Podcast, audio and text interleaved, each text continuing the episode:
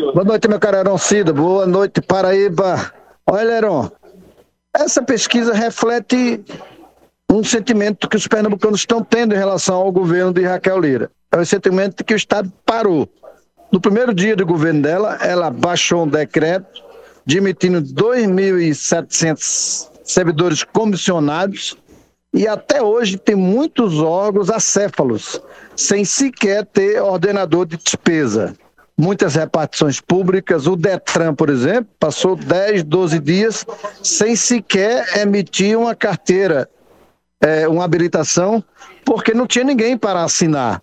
Ah, parou também é, o sistema de atendimento de alguns hospitais, de clínicas, a própria educação, quando ela admitiu, tinha a fase de matrícula na rede estadual de ensino e depois ela tomou algumas medidas muito equivocadas e depois politicamente entregou a maior máquina arrecadadora do seu governo, que é o Detran, ao bolsonarismo, ao Partido Liberal.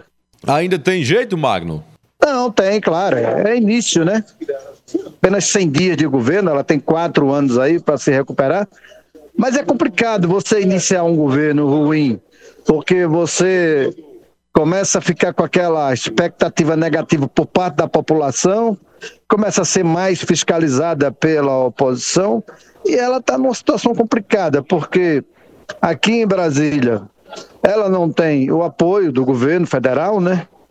O governo Lula sinaliza para apoiar o PSB em Pernambuco, porque é partido aliado dele aqui em Brasília, tanto que ontem o prefeito do Recife, João Campos, passou aqui em Brasília e com o presidente Lula assinou é, um pedido de autorização de empréstimo ao Banco Mundial para ir para o Senado da ordem de 2 bilhões de reais. Isso é uma sinalização de que Lula vai investir muito na Prefeitura do Recife, em João Campos, para daqui a dois anos, João Campos, reeleito prefeito do Recife, disputar o governo do estado contra Raquel.